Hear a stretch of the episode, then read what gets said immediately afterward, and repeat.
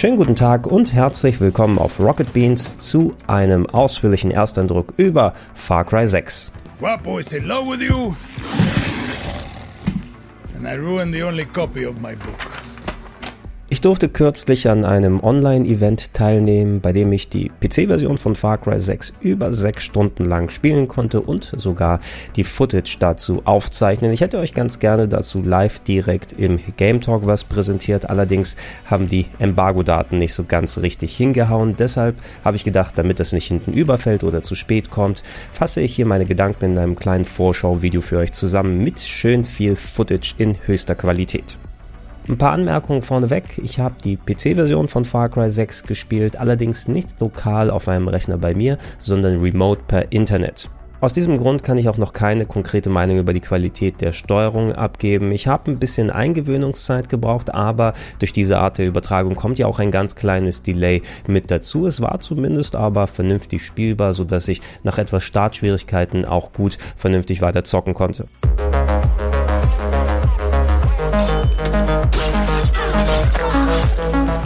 Vom Spiel selber haben wir in der Vergangenheit ja einiges über Trailer bereits gesehen, hauptsächlich bezogen auf die Storyline. Das Spiel ist auf der fiktiven Karibikinsel Yara angesiedelt, auf der El Presidente Anton Castillo, gespielt vom Schauspieler Giancarlo Esposito, als Diktator regiert und man selber befindet sich natürlich in der Rebellion und stemmt sich gegen diese Diktatur auf. Gepaart mit dem Gameplay wirkte Far Cry 6 nach den ersten paar Stunden für mich jetzt so ein bisschen wie ein Best-of der vergangenen Far Cry Spiele. Das Insel-Setting beispielsweise, das kannten wir in vergleichbarer Form, auch wenn ein bisschen anders umgesetzt bereits aus Far Cry 3. Dass man sich einer Rebellion anschließt und Bürgerkrieg führt, das hatte man in Far Cry 4 schon getan. Und rein das Spielerische, wie es mit den kleinen Gameplay-Eigenheiten angeht, die Nebenmissionen, die man angehen kann, wie man sich durch die Story arbeitet, das wirkte schon sehr wie bei Far Cry 5, auch wenn die Umgebung da komplett anders ist. Gonna show your face before you shoot me?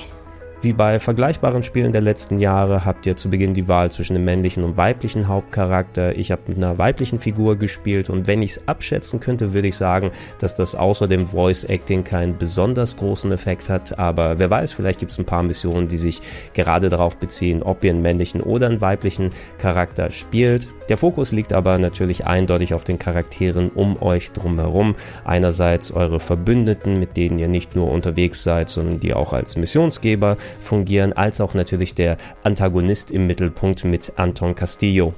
I've caught a very big fish today.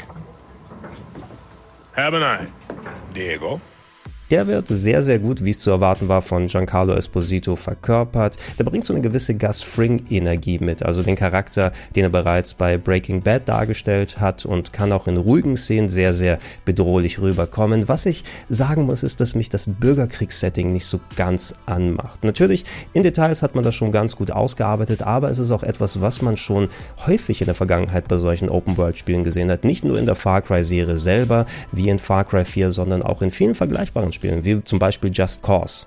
Das soll jetzt nicht heißen, dass alles dröge und langweilig wird. Es gab bereits in den ersten paar Stunden ein paar Plotwendungen, die mich mit Spannung darauf blicken lassen, wie der Rest des Spieles ablaufen wird. Es gibt auch wieder diese typische Mischung zwischen der ernsten Hauptstory, aber durch viele der schrägeren Nebencharaktere kommt dann auch ein bisschen Humor mit rein. Meine Favoriten bisher waren äh, die äh, Veteranenrebellen, denen man sich kurzzeitig anschließt und da gab es echt ein paar kleine Lacher. Aber ich muss sagen, ich habe mich wesentlich mehr von Far Cry 5 abgeholt gefühlt gefühlt. Nicht nur fand ich da das Setting interessanter mit der Sekte, die man infiltrieren muss. Alleine die ganze Anfangssequenz, bei der man versucht, Joseph Seed zu verhaften, die war wirklich spannungsgeladen und die Action, die gibt es auch hier und wie gesagt, interessante Ansatzpunkte bei Far Cry 6. Aber das Spiel selber muss Storytelling technisch noch ein bisschen arbeiten, um mich so in den Bann zu ziehen, wie es tatsächlich Far Cry 5 gemacht hat.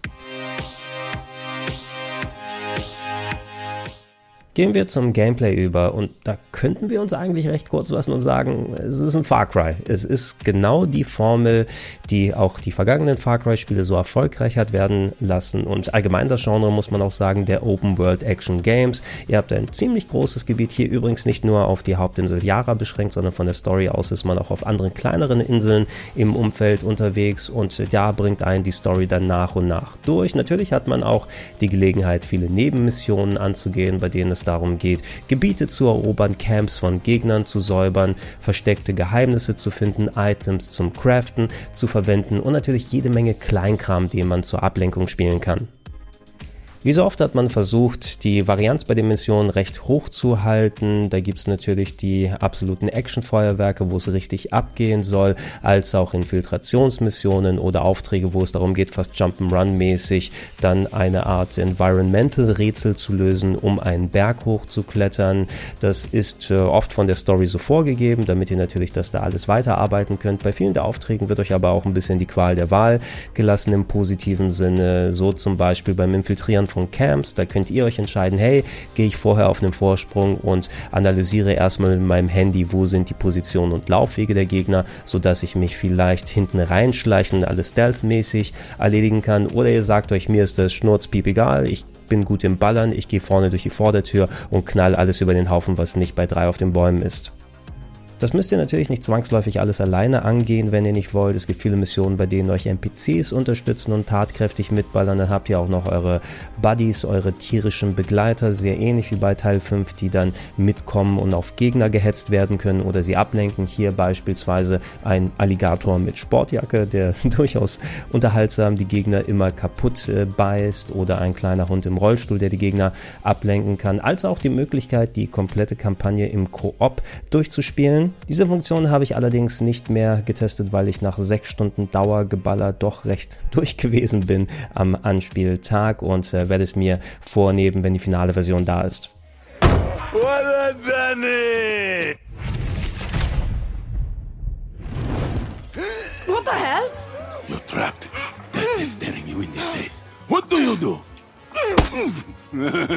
been kicked in the cojones a thousand times. I haven't felt them since 72. Hey!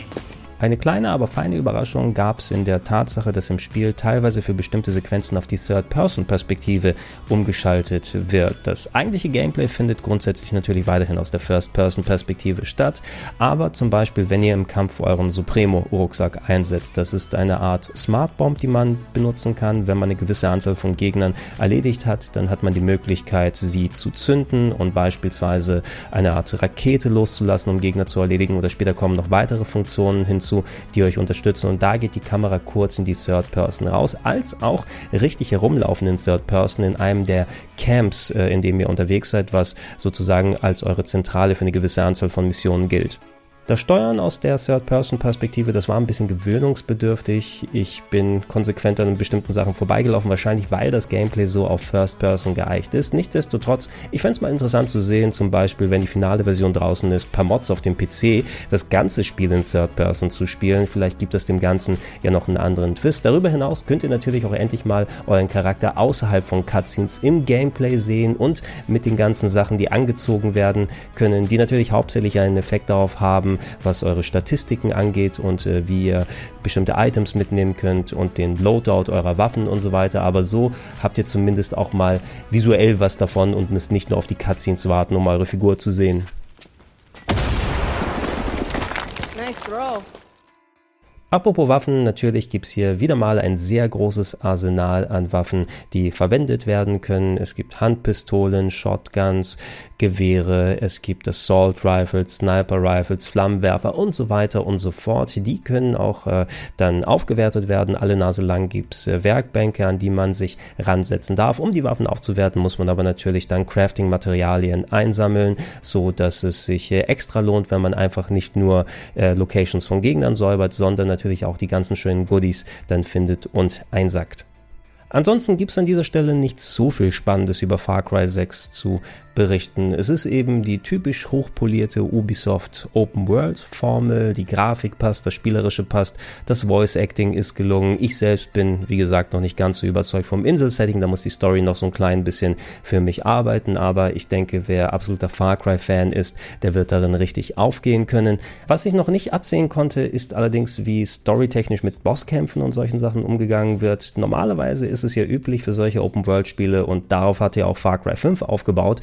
Du hast an der obersten Stelle deinen Hauptantagonisten, aber bevor du dich dem stellen kannst, gibt es seine Lieutenants, seine Unterlinge, die jeweils sein eigenes Gebiet beherrschen und da muss man deren Gebiet erstmal befreien und dann kann man gegen die antreten, bevor man zum nächsten rüberkam und da habe ich noch nicht so ein Gefühl bekommen bei Far Cry 6 dafür. Ich hoffe inständig, dass es besser gelöst ist als bei Far Cry 5, weil da war es ziemlich blöd. Da hat man nämlich, sobald man ähm, es bis dahin geschafft hat, um gegen einen Boss zu kämpfen, sind auf einmal Leute aufgetaucht und haben einen Drogen in den Kopf geschossen, sodass man ohnmächtig geworden ist. Und dann ist man ganz anderswo aufgewacht und musste eine eigene getrennte Sequenz spielen. Und das fand ich eine ziemlich halbgare Lösung für ein Open-World-Spiel. Und da hoffe ich, dass damit ein bisschen besser bei Far Cry 6 umgegangen wird. So, ich denke, das Größte sollte abgedeckt sein. Wenn ihr noch Fragen habt, schreibt sie gerne unten in die Comments mit rein. Vielleicht kann ich sie im Detail nochmal ergänzen. Ansonsten achtet auf das weitere Programm hier auf Rocket Beans TV. Wir werden natürlich über Far Cry 6, wenn die finale Version da ist, auch mehr darüber machen, ob in den Game Talks oder selber mal anspielen. Also freut euch darauf, auch direkt zum Spiel was zu sehen. Ich war der Gregor, ich bedanke mich fürs Zuhören und Zuschauen und ich sage Tschüss.